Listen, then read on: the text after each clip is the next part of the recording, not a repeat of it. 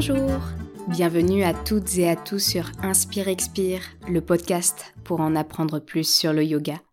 Je suis Gabrielle, professeure de yoga à Paris et en région parisienne, et je vous accueille ici pour répondre à vos questions sur le yoga et pour vous faire découvrir cette belle pratique sous tous ses aspects. Aujourd'hui, je souhaite partager avec vous mon expérience de la façon dont j'ai débuté le yoga et pourquoi j'ai continué à pratiquer. J'aime beaucoup écouter les expériences des autres, leurs témoignages, notamment sur des expériences que j'ai moi-même vécues. Je trouve toujours enrichissant puisque des fois la façon dont les personnes ont vécu ces expériences est différente de la mienne.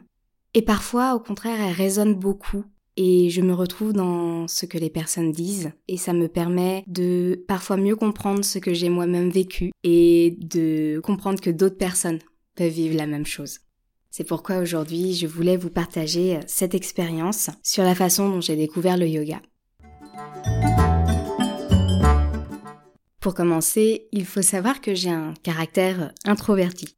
C'est-à-dire que je suis plutôt très bien toute seule, j'aime beaucoup être chez moi. Et c'est la raison pour laquelle j'ai commencé à faire du sport à la maison, puisque je ne me sentais pas forcément aller euh, dans des salles de sport. J'avais déjà fait du sport en cours avant, de l'escrime, du taekwondo, mais à partir à peu près de la terminale de l'université, j'ai préféré rester à la maison. Je savais que je devais bouger et donc c'est euh, à la maison que j'ai choisi de, faire, euh, de faire du sport.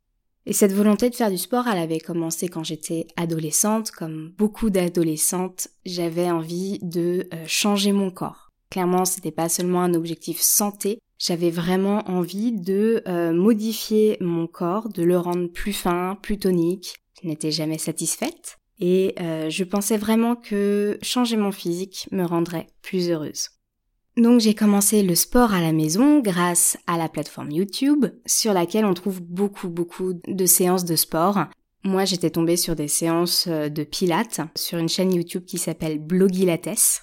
La personne qui tient la chaîne était très sympa, elle me faisait euh, parfois euh, rire, mais ce n'était pas vraiment un moment de plaisir pour moi.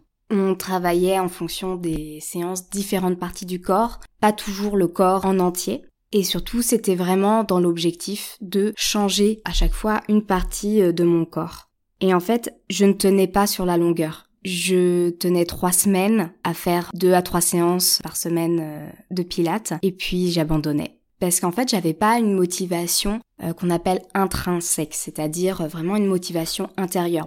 Ma motivation n'était qu'extérieure. C'était vraiment vouloir voir mon physique changer. Et le fait, c'est qu'en trois semaines, on voit pas grand chose euh, changer.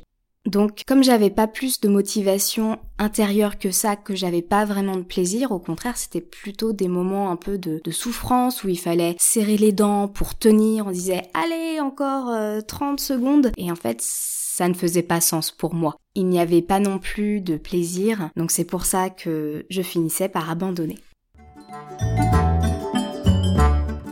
Pourquoi je vous parle de tout ça? Parce que c'est euh, au cours d'une de mes séances que YouTube m'a proposé une vidéo de Yoga with Adrienne. Yoga with Adrienne, c'est une chaîne YouTube de yoga qui est euh, très connue, euh, notamment dans les pays anglophones, mais aussi en France. C'est probablement la première professeure de yoga sur YouTube avec une énorme communauté, plein de vidéos et qui propose des défis réguliers. Donc ça m'a intriguée. J'avais déjà entendu parler du yoga, j'avais pas vraiment idée de ce que ça pouvait donner. Je pense que j'avais plutôt dans l'idée que ça serait un peu plus doux, donc je me suis dit, allez, j'essaie, on verra bien. Donc j'ai cliqué pour essayer et j'ai adoré. J'avoue que je ne sais même pas vraiment ce qui s'est passé. Je sais juste que à la fin de la séance, j'étais très bien. Je n'avais pas passé les trois quarts de la séance à regarder combien de temps il restait parce que j'en pouvais plus, que j'avais juste envie de m'écrouler. C'était vraiment incroyable.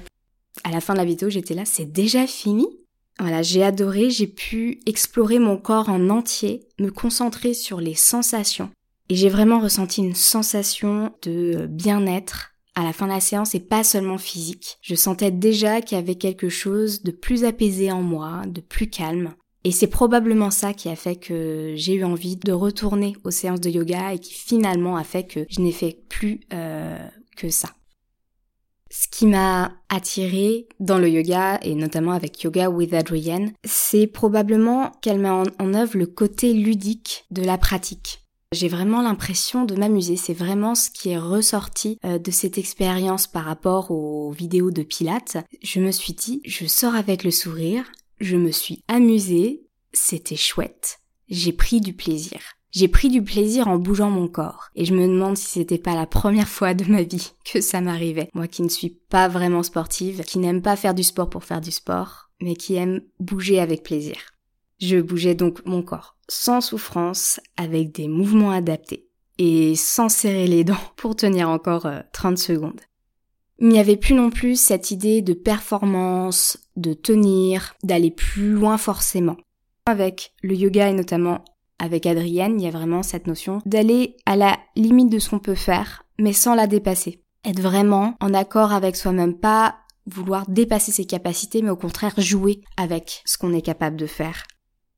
Et j'ai aussi réalisé qu'on pouvait faire un effort physique tout en relâchant des tensions euh, inutiles. Je vous parlais du fait de serrer les dents. Et euh, souvent, les profs de yoga disent à leurs élèves dans une posture un peu difficile de relâcher le visage, de desserrer les mâchoires. Puisque des fois, dans un effort physique, on a tendance à, se crisper. Et le yoga, euh, justement, nous apprend à s'engager, à être vraiment là physiquement, euh, à se sentir fort et forte, mais en même temps à relâcher tous les muscles qui n'ont pas besoin d'être crispés.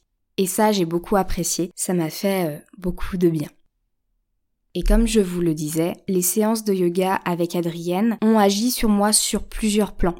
Pas seulement sur le plan physique, mais j'ai senti que petit à petit, je me sentais mieux, que ça avait un impact en fait sur mon esprit autant que sur mon corps. Et euh, ça, ça m'a beaucoup plu.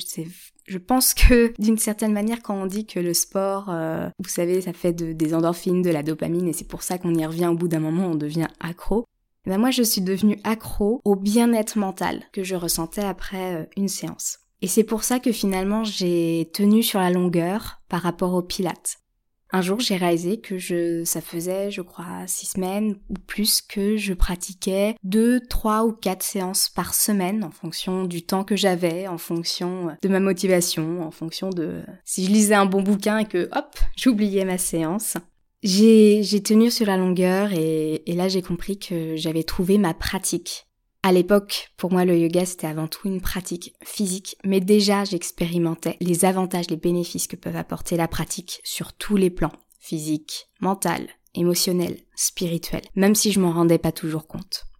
Je n'ai jamais eu envie finalement d'abandonner la pratique. Donc si je la laissais tomber parce que j'étais emportée par le flot de la vie ou comme je vous le disais par une bonne lecture, je finissais toujours par y revenir et avec plaisir. Je finissais toujours par me dire allez, on ouvre l'ordi, on lance une vidéo et on y va. Et alors, à chaque fois que je refais une vidéo après un petit temps ou un long temps d'interruption, c'est euh, un vrai bonheur. Et à chaque fois, je me dis, ah, il faut que je continue, c'est trop bien. Et c'est ainsi que ça fait 4 ans que je pratique le yoga. Comme je vous le disais un peu avant, pour moi le yoga a d'abord eu un impact mental et émotionnel. J'ai senti à quel point il y avait une différence entre les temps où je ne faisais pas de séance de yoga et les temps où j'en faisais. J'étais beaucoup mieux avec moi-même, j'étais beaucoup plus patiente, et je ressentais que je me laissais un peu moins déborder par mes émotions. Les bénéfices physiques de la pratique, le développement de la souplesse, de la force, de l'équilibre, je les ai plutôt vus en fait quand j'ai fait mon teacher euh, training pour devenir professeur de yoga. Cet impact émotionnel de la pratique sur moi, c'est vraiment donc ce qui me motivait à revenir euh, au yoga. Et c'est ce qui fait que ça a tenu dans le temps, c'est que finalement c'était devenu une pratique intérieure je pratiquais pour changer intérieurement et plus extérieurement. Et ma motivation était devenue intrinsèque. Je voulais plus être dans le paraître, dans le changement physique pour être heureuse. Je faisais du yoga et j'étais heureuse. C'est presque automatique, c'était un petit moment de bonheur et j'avais envie euh, d'y revenir. Avec le yoga, j'apprenais petit à petit. Au début, je ne m'en rendais même pas compte, mais j'apprenais petit à petit à devenir heureuse par moi-même, et ne pas voir mon bonheur être conditionné par des résultats finaux que je ne suis pas forcément sûre d'atteindre. D'ailleurs, à ce propos, je vous renvoie à l'épisode numéro 2 d'Inspire Expire sur les notions d'Abhyasa et Vairagya.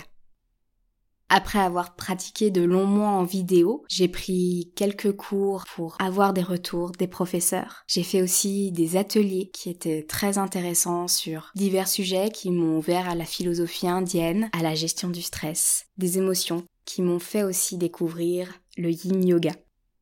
Et avec le teacher training, j'ai pu développer ma pratique personnelle apprendre à pratiquer par moi-même, à me faire confiance et donc à pouvoir explorer, découvrir mon corps, mon mental, mes émotions.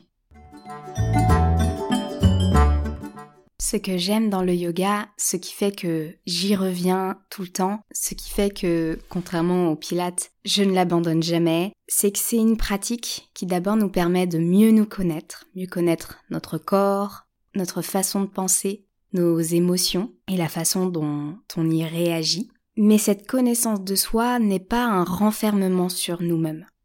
Par rapport au Pilate où j'étais vraiment en mode euh, sur moi, sur mon corps que je voulais transformer pour que les autres le voient.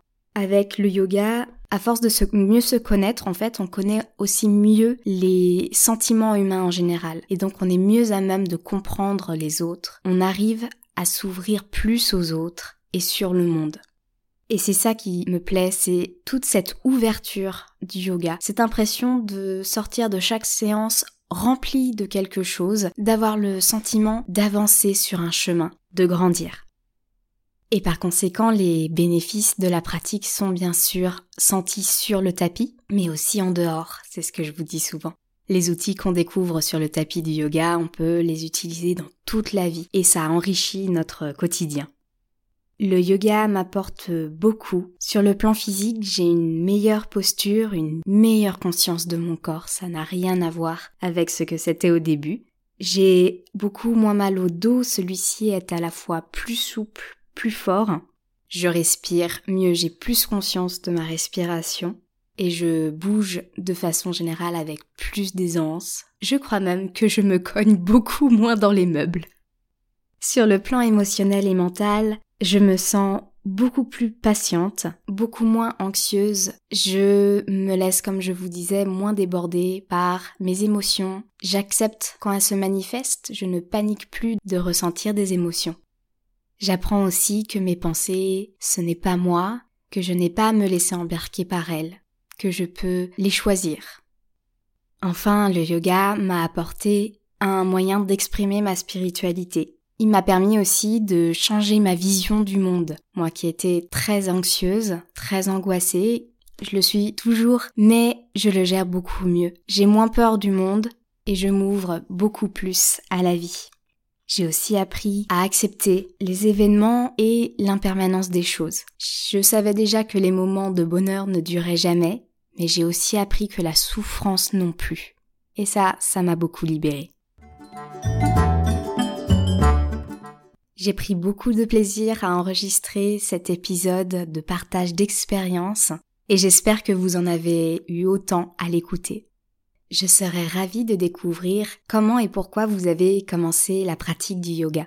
Pour cela, vous pouvez me laisser un commentaire sur SoundCloud ou aller sur Instagram sous l'identifiant pincha.yoga, pincha P-I-N-C-H-A, et laisser un commentaire sous la publication liée à cet épisode. Et la troisième solution, c'est que vous pouvez aussi laisser un commentaire sur iTunes, puisque le podcast est désormais présent dans l'Apple Store. Et si vous le souhaitez, si le podcast vous plaît, vous pouvez laisser un avis 5 étoiles. J'ai hâte de découvrir vos partages d'expériences et puis ensuite de vous retrouver au prochain épisode. Prenez soin de vous. À bientôt!